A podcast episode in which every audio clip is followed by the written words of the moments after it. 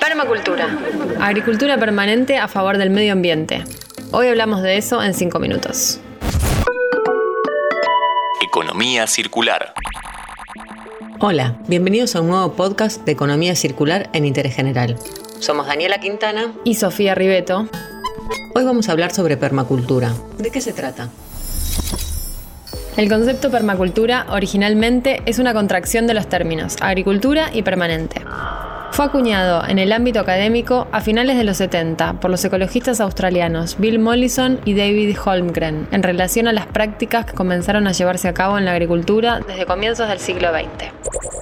Ante el incesante crecimiento de la población urbana, se ampliaron las zonas de cultivo y a su vez el monocultivo se convirtió en el nuevo método de producción. Su misión era alimentar al mundo con plantaciones de gran extensión con cultivos de una sola especie, logrando la mayor eficiencia en las producciones a gran escala.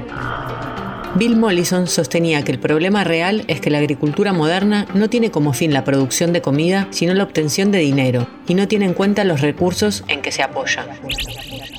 Podemos decir que hoy en día la mitad de la producción agrícola mundial se concentra en cuatro tipos de plantas. Maíz, arroz, papa y trigo. Se ha simplificado tanto la naturaleza, sustituyendo lo salvaje por lo doméstico, que esto ha dejado hectáreas de suelo erosionado de tierra sin nutrientes. El arado de la tierra es una de las técnicas más invasivas de la agricultura moderna. Su propósito es abrir la tierra para sembrar, pero en cambio destruye todos los ecosistemas de la tierra, la erosiona y con los años transforma el suelo en tierra muerta. Para compensar esto, hay que tratar el suelo químicamente para devolverle los nutrientes y para controlar las plagas. Este círculo vicioso termina afectando la salud de las personas. Existe una técnica llamada siembra conjunta o asociación de cultivos, que algunos pueblos originarios de América utilizaban para producir alimentos. Los cultivos se benefician mutuamente. Por ejemplo, si se asocian zapallo, maíz y porotos, el caso sería que el maíz provee una estructura para que los porotos puedan escalar, eliminando así la necesidad de postes. Los porotos, a su vez, proveen de nitrógeno al suelo que las demás plantas utilizan, y la calabaza se extiende por el suelo mientras sus hojas actúan como un acolchado, creando un microclima que retiene la humedad y además sus espinas frenan algunas plagas. En cada puñado de suelo saludable hay millones de organismos que procesan la materia orgánica del suelo y transforman los nutrientes que las plantas necesitan. Los humanos también necesitamos los nutrientes de la tierra, pero como no nos gusta comer tierra, obtenemos esos nutrientes a través de las plantas.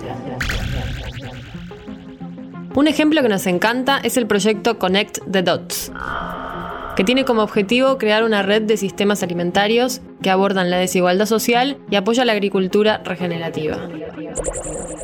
El proyecto vincula la zona periurbana de San Pablo y la región circundante. El programa apoya mediante capacitaciones y posteriormente compra la producción de los agricultores locales para proporcionar alimentos saludables a las personas vulnerables. Es el municipio de San Pablo quien compra los productos de estos agricultores locales a un 30% más del valor del mercado, para así incentivar la transición hacia prácticas regenerativas.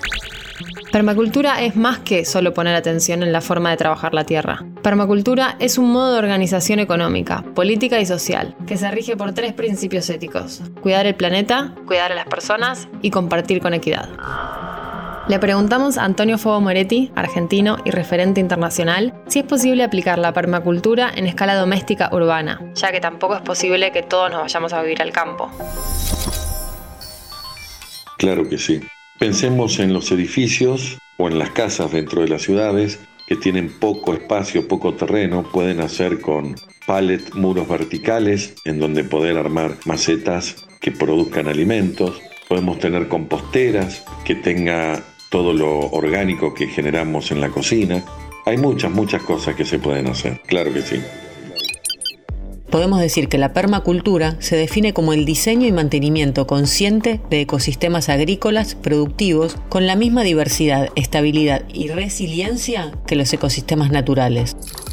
En definitiva, es la integración armoniosa del paisaje y las personas, proporcionando sus alimentos, energía, vivienda y otras necesidades materiales e inmateriales de manera sostenible.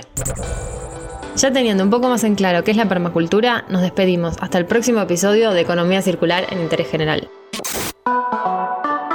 Antes de deslizar para continuar con tus podcasts favoritos, seguí a Interés General en nuestro perfil de Spotify.